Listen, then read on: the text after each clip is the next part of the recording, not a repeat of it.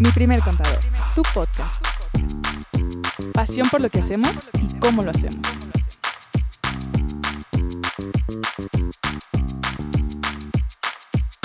Un gusto de nueva cuenta estar aquí con todos ustedes. Lili, Andrea, buenos días. ¿Cómo han estado? Buenos días. Muy bien. ¿Y ustedes? Hola, ¿cómo les va? Buenos días. Tardes, Bien. noches, cuando nos Sí. escuchen. No, no, no, no, no seamos tan específicos para que queden sorpresa a qué hora Sí, grabamos. Hola. No crean que estamos desvelados ni nada. Está todo muy a gusto. Oigan, pues te- se viene un tema padrísimo y digo, seguimos un poquito con este rush en donde eh, estamos platicando en cada uno de los programas que, que les vamos a compartir. Algún tema, algún tema específico que nosotros vemos que es importante, que de repente nuestros clientes amigos nos preguntan de manera recurrente. Y el día de hoy estaremos platicando de Los ingresos por plataformas digitales. plataformas digitales, que su nombre de bautizo, Sí. ¿cuál es? ¿Así su nombre de pila? ¿El Ah, sí. nombre, el O nombre sea, sote? Es enorme.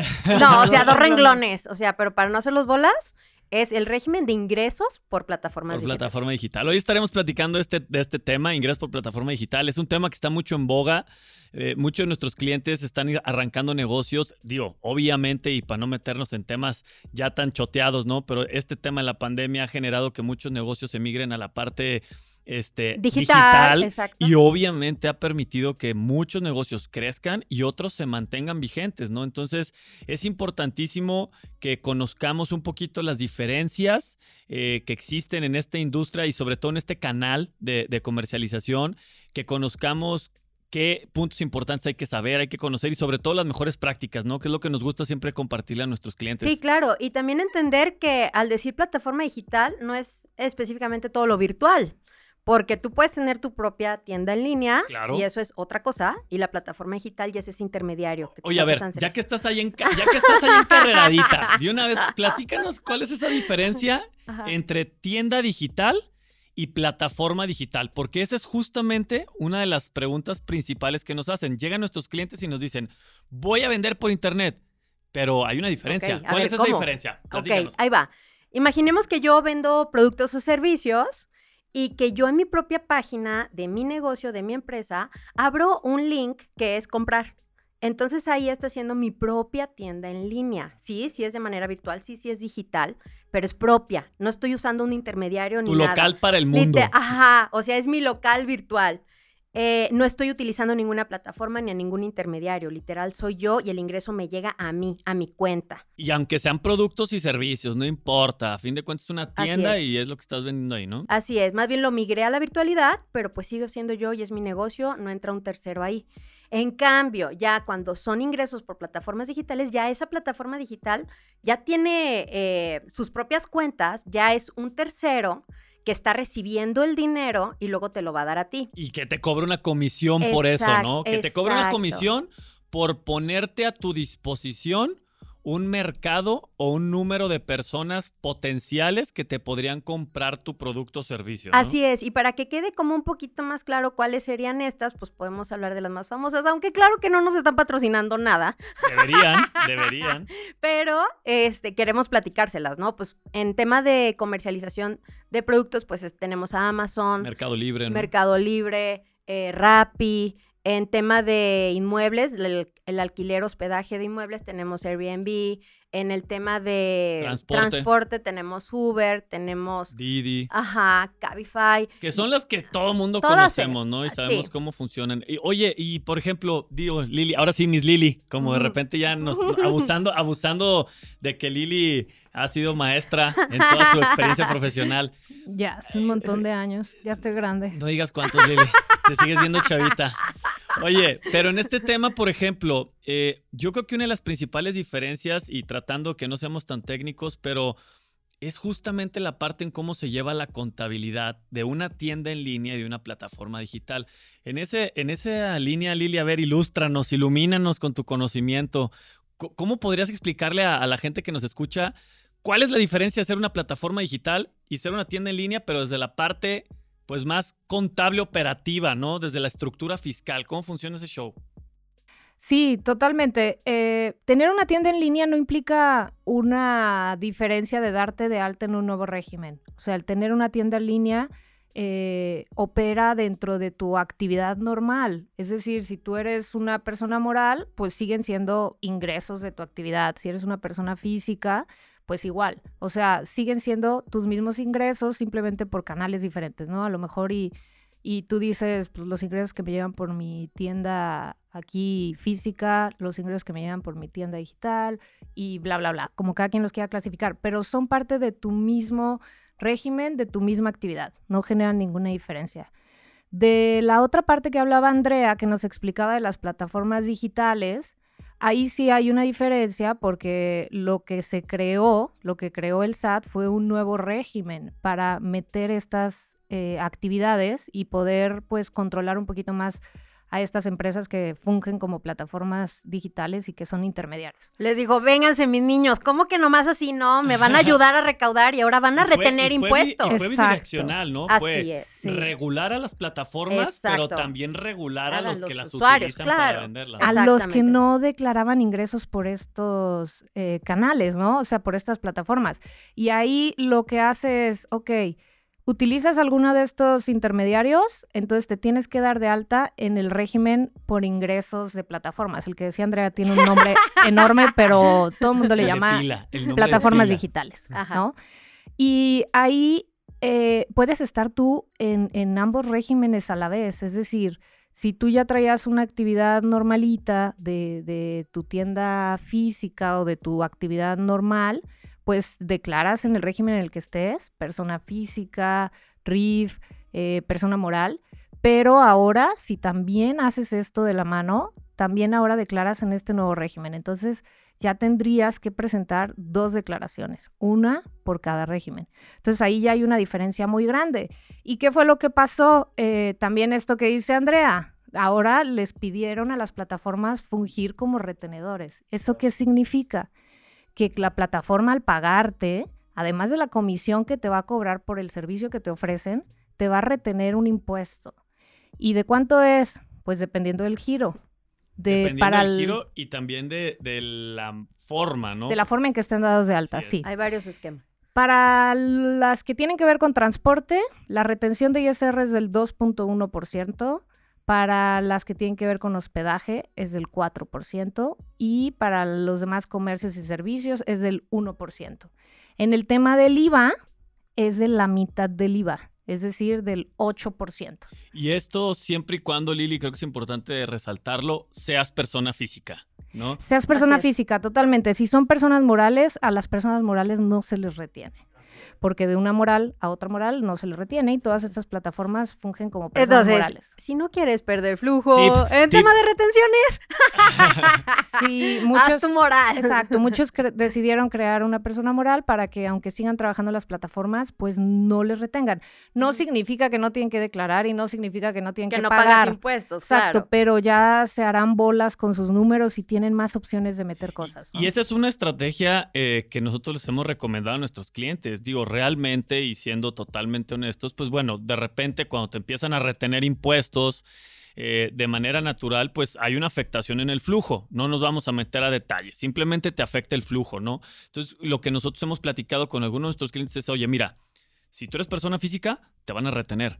Pero si no eres persona física, si eres persona moral, entonces ya no te van a retener. Y como lo dice Lili, eso no te exenta de tener que llevar tu contabilidad y declararle y presentar tus números. No, no, no te quita esa responsabilidad. Pero sí te permite que tú puedas cobrar íntegro lo que estás vendiendo, que tú lleves tu contabilidad, que tú hagas tu Te hagas planeación, bolas. que tú tu te hagas control. bola solito y que entonces ya metas tus declaraciones en tiempo y forma con tu estructura contable ya una vez que te asesoraste, ya decidiste por dónde te vas a ir, etcétera, etcétera, ¿no? Claro, y puede ser que se justifique así. Ahora, también hay otros esquemas de cómo puedes cumplir en tema contable y fiscal para esto. Uno de los esquemas, que es como una facilidad hasta cierto punto, es que eh, de estas retenciones que te haga la plataforma, tú ya lo consideres como un pago definitivo de impuestos. Esta como tipo eh, modalidad es como una facilidad, pero tienes que cubrir ciertos requisitos. Ahí les va para quienes aplicaría esto. Podría aplicar. Eh, si tú crees que no vas a rebasar de 300 mil pesos de ingresos por plataformas en un año, este podría aplicar para ti. Otra de los requisitos es que sea un ingreso único, que sea lo único por lo que tú recibes un ingreso. Si además tienes salarios, si además tienes otra cosa, ya te sales, ya no puede aplicar. Y un punto importante de esto es que esta opción se escoge por cinco años. Ya no se vale después de que, este, oye, ya no, oye, mejor quiero sí, este, tener mi contabilidad. persona moral y que no me retengan nada. claro, o sea, hay muchas formas de hacerlo. ¿Cuándo sí podríamos recomendar esta opción? Pues la verdad es que no es tan alta la retención. O sea, no es tan alto el pago de impuestos que estás haciendo. Cuando tú estás en, este, en esta modalidad, ese ya se considera pago y tú ya te olvidas de la contabilidad. Te olvidas de contabilidad, de pagar un contador, de meterte en temas de declaraciones y todo eso y dices, ah, ¿sabes qué? Pues sí, voy a perder ese flujo, pero ya se considera pago. de buscar facturas y, deducciones y bla, bla, bla. ¿Cuándo ¿eh? aplica? Pues quizá cuando yo no tenga tantos gastos. O cuando eres un contribuyente muy chiquitito y no te quieres complicar con cosas. Exacto. O sea, 300 mil pesos en un año, pues si los dividimos. 25 mil mensuales promedio, ¿no? Por ahí más o menos. Entonces, te quitas esa carga. Entonces podría aplicar para los que están todavía ahorita a lo mejor empezando y ya después vemos. Si te pasas, pues de todos modos vas a tener que migrar al otro esquema.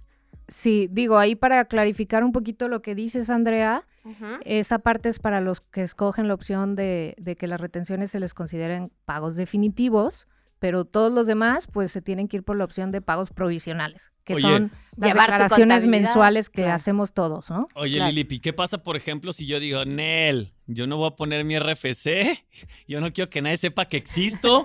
Oye, pero te lo está pidiendo la plataforma, pero no quiero, yo no voy a poner nada ahí. ¿Qué sucede Súper importante eso. Ahí, como decía Andrea hace ratito, lo que quiso hacer el SAT también fue agarrar a un montón de gente, no, lo decías tú, Diego, agarrar a un montón de gente y hacerlos que, que ahora sí declaren. El SAT dijo, si no es por la izquierda, por la derecha. Exacto. pero le van, le, van, le van, a poquinar. Sí. ¿Qué pasa con esas personas que no se dan de alta en la plataforma? O sea, es decir, no suben su RFC, no suben su información las plataformas automáticamente a todos ellos les tienen que retener de cajón el 20% de ISR y el 16% de IVA, todo completito. Y sin preguntar, ¿eh? Así como va. O sea, Sí, sí, sí, Si dicen, tú quieres seguir así como estás, no declaras, no nada, perfecto, me dejas el 36% de tus ingresos en impuestos y eso, hasta se me, se me hace que me dio como un infartito nomás de escuchar eso. Parálisis facial.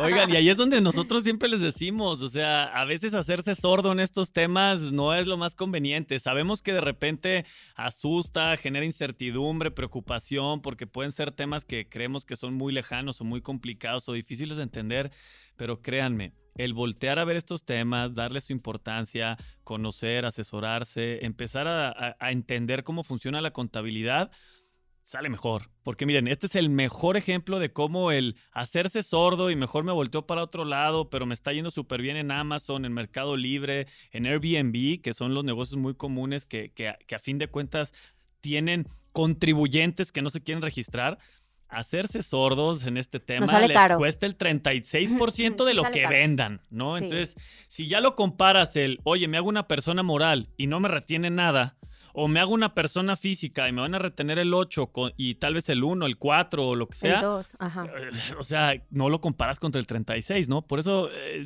les digo, es importante que sobre todo cuando están en plataforma digital, sí volteen, sí volteen a ver la parte contable y se preocupen. el 1, el 1, el 2, el 4, Diego, más el 8% ah, claro. de ISR, ¿no? No el 16. Más pues. el 8% de IVA. De IVA, perdón. Sí, el 8% de, IVA, y los otros porcentajitos de ISR. Entonces, es toda una fiesta eh, y, y, sí es importante y es por eso que también eh, hemos visto la importancia de poder compartirles este tema, ¿no? Hay un punto importantísimo que por ahí también eh, comentábamos y, y nomás para clarificarlo un poquito más el estar en una plataforma digital no es excluyente. ¿A qué me refiero? Puedes tener otras actividades y estar en esta. E inclusive puede ser RIF, que es el famosísimo régimen de incorporación fiscal, que bueno, ahorita y abriendo paréntesis, no sabemos cuánto tiempo más nos quede de vida con ese régimen, porque ahorita se están moviendo las aguas fuertes y ahí se viene el régimen de, confianza. Y bueno, ya después será tema de otro programa, ¿no? Parece que desaparece. Pero bueno, mientras no desaparezca, saquémosle jugo. Y el tema es que el RIF, tú puedes ser RIF y al mismo tiempo puedes ser plataforma digital. Ahora, ¿Por qué pongo el dedo en la llaga en este tema? Porque anteriormente, eh, de manera natural, pues prácticamente el 90% de las personas que estaban en plataformas digitales, o mejor dicho, que tenían ventas en línea utilizando una plataforma digital, eran RIF. Porque como lo hemos platicado, pues tienes muchos beneficios, el primer año no pagas impuestos, si tienes Es ventas al público en en general no pagas fácil IVA, etcétera, es lo más práctico, una contabilidad muy sencilla. Entonces todo mundo era RIF, sí, o la mayoría. A la hora que hacen esta reforma, entonces dicen, oye, no, a ver, espérame. Tú puedes seguir siendo RIF, pero siempre y cuando seas un e-commerce o una tienda en línea, como lo platicaba Andrea, o sea, que sea tu local digital, virtual, ¿se me explico? O tengas tu actividad eh, Abierta al público abierta en al general. público como en cualquier Ajá, lado, ¿no? la tu local, tu oficina, tu servicio que no estén por internet, tú puedes seguir siendo también RIF. Pero si vas a vender por medio de plataforma digital, entonces te vas a tener que dar de alta en ese régimen, como lo comentaba Lili. Entonces, ¿qué sucede en estos casos? Vas a tener que tener una actividad que sea régimen de incorporación fiscal. Y vas a tener que tener tu tema de plataforma digital también activo, ¿no? Oye, pero a ver, este, Diego, eh, pero si de repente entonces yo estoy vendiendo muebles y resulta que yo tengo un negocio en muebles, tengo una tienda de muebles y por ahí vendo en RIF, pero también, este, fíjate que tengo un restaurante y estoy vendiendo por medio de Uber, ¿qué hago en esos casos? Ah, bueno, te vas a dar de alta con tu RIF, vas a estar vendiendo todo tu negocio de mueblería por medio del RIF y todo el tema de tu restaurante saldrá por plataforma digital, ¿no? Así es un poquito como se juega con este tipo de, de combinaciones cuando tienes negocios o actividades que son afines en un tema de, de régimen, pero que por estos candaditos ya tienes que diver- eh, diferenciarlos en la actividad que vas a registrar, Sí, ¿no? como lo dices, Diego, es nada más hacer un ajuste en nuestra constancia de, del RFC, ¿no? O sea, ya van a aparecer dos regímenes y vamos a tener que separar en la contabilidad a ver qué recibimos por tema de plataformas y qué recibimos por la otra modalidad. Claro.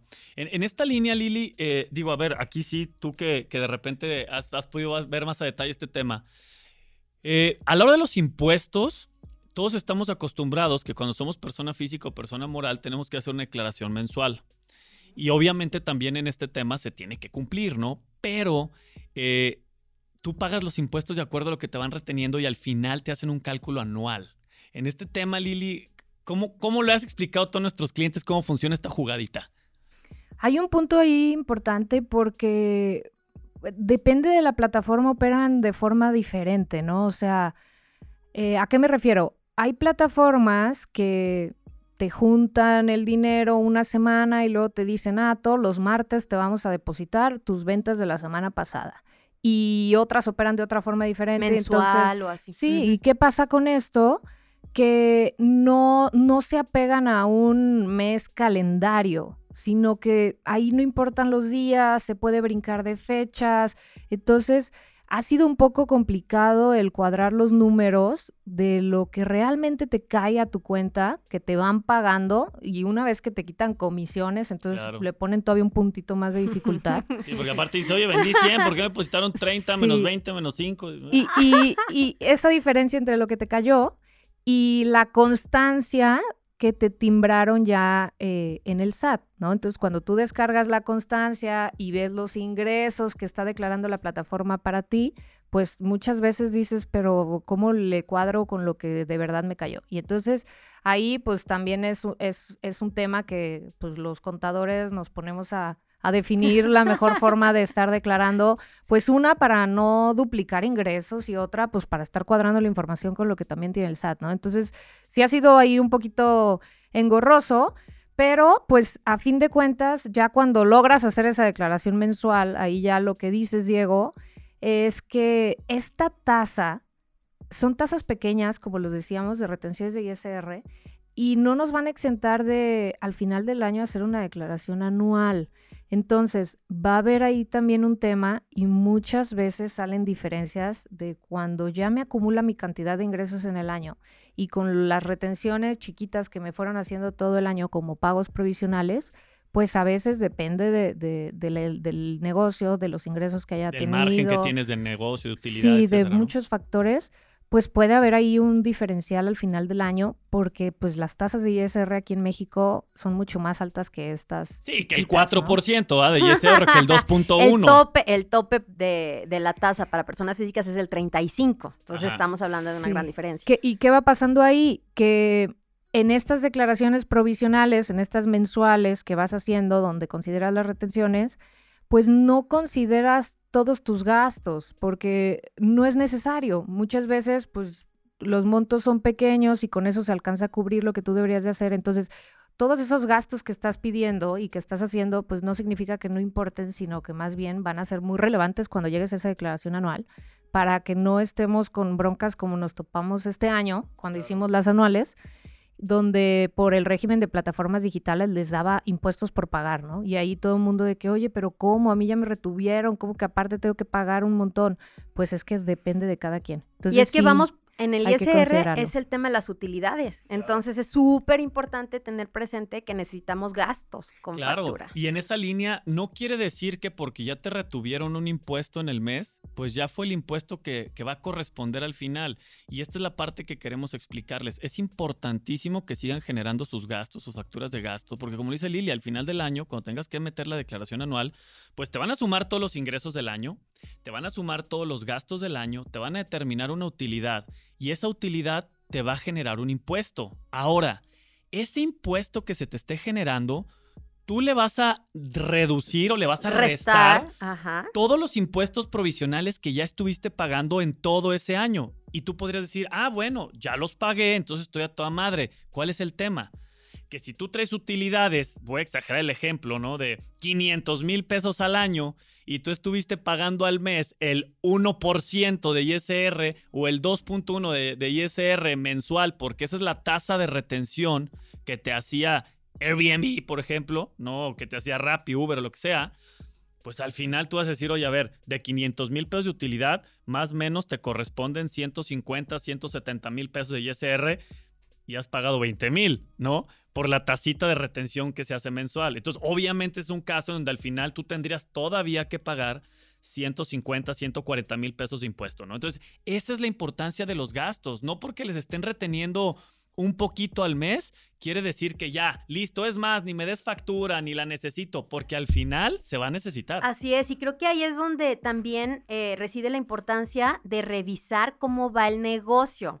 Podríamos creer que esa retención ya nos liberó, ¿no? Hasta de cierta carga. Y por es lo peligroso, decirlo. creer Es lo eso, pe- ¿no? Exacto, pero sí tenemos que revisar a ver cuánto ingresó, cuánto gastamos, cuánto traemos de utilidad, cuánto correspondería a impuesto. Bueno, ya aventajamos un poquito con esta retención, pero que solo la sintamos como una ayudita de que ya pagamos poquito, pero no creamos que eso ya es definitivo. Claro, ni tampoco definamos que vamos a tener que pagar un chorro y nos asustemos y bla, bla, bla, sino que una vez más, y como lo hemos Monitorear dicho, utilidades. Así es, monitorear, revisar, estar en continua revisión de nuestros números. Y saben que es súper importante que si yo estoy en este régimen, pero aparte estoy en, en otro, que lo que decíamos ahorita como RIF o en mi actividad empresarial o, o- o lo que tenga, tenemos que identificar muy bien ese tipo de gastos, porque muchas veces, si no llevamos un buen control, una buena administración, los consideramos todos para nuestra actividad empresarial y luego nos quedamos bailando con las plataformas Qué digitales. buen punto estás comentando, Lili. Ahí ya entra también la parte de, de una buena asesoría y, y- y un buen contador que les esté ayudando y haciendo recomendaciones en este tema para que no nos vaya muy bien en, en mi lado de mi actividad empresarial o en mi régimen de incorporación, pero luego me quede ahí con, con un tema de impuestos pendientes Allá en mis plataformas Que- que- digitales. Que por muy bien, así como dice, Lili, que por muy bien Lili dice, que tengas súper bien controladas tus utilidades en la actividad empresarial, que estés aventando tus gastos para allá y que de repente se te olvide que en plataforma digital al final del año te van a hacer un acumulado de tus ingresos, te van a quitar los gastitos que tengas ahí, pero si ya no tienes, porque todos se los mandaste a tu actividad empresarial, pues imagínate el golpezote de utilidad que te va a quedar y, y por consecuencia los impuestos, ¿no? Ahora, Así es. eh, este tema, acuérdense, importantísimo, acuérdense. eh, si se quieren quitar toda esta bronca, pues vámonos a persona moral, ¿no? Porque a fin de cuentas todo esto es para una persona física, porque la persona física es a la que le retienen, porque la persona física es la que tiene que jugar justamente con estas este, cálculos al final del año y checar, etcétera, etcétera. Pero cuando eres una persona moral, pues no te retienen. Simplemente lo que vendas te transfieren y la bronca es tuya, ¿no? Tú ya te harás bolas. Entonces también ténganlo ahí presente, ténganlo sobre la mesa. También sabemos que mucha gente de repente dice, no, es que no estoy listo y, de repente creen que una persona moral ya es para empresas muy grandes, negocios muy grandotes, o oh, es que no tengo socios. A fin de cuentas, todo se puede resolver, ¿no? Si no tienes socios, pues le das a tu hermana el 1%, a tu mamá y tú te quedas con el 99%. O existe la SAS, ya no necesitas socios. Ya no necesitas socios, pero a fin de cuentas, eh, una persona moral, quiten el estigma de que es para negocios grandotes, que es para cuando ya crezca, que es para cuando ya tenga socios. No, pueden constituir una persona moral y con eso simplemente van a tener la posibilidad de, en primer lugar, no perder flujo por las retenciones. Segundo lugar, que ustedes puedan con su asesor, con su contador, planear eh, sus flujos, sus impuestos, qué es lo que van a hacer a lo largo del año, cómo lo van a preparar y ya por último, pues seguir caminando en este, en este crecimiento de plataforma digital, ¿no? Ya recapitulando todo lo que acabamos de hablar, para quien quiera entrar en este tema de las plataformas digitales, vamos a hacer una recapitulación de todo lo hablado. A ver, la plataforma te va a hacer una retención de impuestos, dependiendo qué tipo de plataforma y qué tipo de servicio sea. Y si eres persona física. siendo persona física, exclusivamente. Y otro de los puntos es que la plataforma está obligada a darte una constancia de retención. Importantísimo tú la vas a tener para saber exactamente cuánto te está ingresando y qué te está reteniendo y cuánto te está cobrando de comisiones. Perfecto. Entonces eso, check para las opciones para ti, tú vas a tener varias. Una es la que habíamos hablado, que se consideren ya pagos definitivos las retenciones que te hagan, ¿no? Ya hablamos que 300 y único ingreso. Otra de las opciones que tienes es que tú si le entres al tema de la contabilidad, ingresos menos gasto, tu impuesto, presentes declaraciones y todo, te acredites las retenciones y nos vemos en la anual y todo eso como ya lo acabamos de hablar. Entonces tienes estas dos opciones. Y una tercera es que seas persona moral. Y entonces nos quitamos de temas de retenciones y de todo y nos podemos dedicar a esto sin tema alguno. Claro. Y eh, el, el, pilón ahí que nosotros no lo recomendamos, pero que sabemos mucha gente lo quiere, lo quiere hacer, es no poner nada. Y ojo, no se los recomendamos, pero es la opción que, que, nadie quiere tener, pero que mucha gente de repente le, le, gusta, ¿no? ¿Sabes a quiénes yo he visto que a lo mejor pues aplican esa a extranjeros? Extranjeros. Extranjeros, que no tienen RFC o así. Que les cuesta mucho trabajo regularizar acá su situación o ah, no lo quieren hacer. O, entender cómo funciona la contabilidad en México. y pues dicen, bueno, pues aunque me retengan un montón, pues sigue siendo rentable para mí. Bueno, Esperamos esta información sea de utilidad para todos. Esperamos haberles aclarado dudas y preguntas que tenían. Y pues ya saben, existen un montón de opciones por las que podemos llevar nuestros negocios y su crecimiento. Simplemente hay que conocer un poquito más cómo funcionan para aprovecharlas lo máximo posible. Claro, el tema de las plataformas digitales es un tema eh, mm, un poquito más complejo en términos del entendimiento y de conocer diferente información para poder tener la mejor planeación, pero no le saquen, no le den vuelta. Yo les diría que eh, como le decimos a nuestros clientes, ¿no? Miren, mejor conocer para poder tomar las mejores decisiones y pues como siempre se los decimos, ¿no? Si tienen alguna duda o alguna pregunta, nosotros estamos con toda confianza listos para ayudarles y responderles todas las dudas que pudieran tener. Claro, no tener miedo, porque la neta es que ahorita este canal pues ha abierto las puertas al crecimiento de muchos negocios. Entonces, pues aventarnos. Y sobrevivencia, ¿no? Claro, o sea, y más en estos tiempos, tuvo un auge cañón y qué bueno que existan. Es nada más conocer las opciones y vámonos, aprovecharlas. Pues bueno, este, un gustazo como siempre. Eh, dudas, preguntas, eh, déjenlas ahí en nuestras redes sociales o mándenos un correo directito.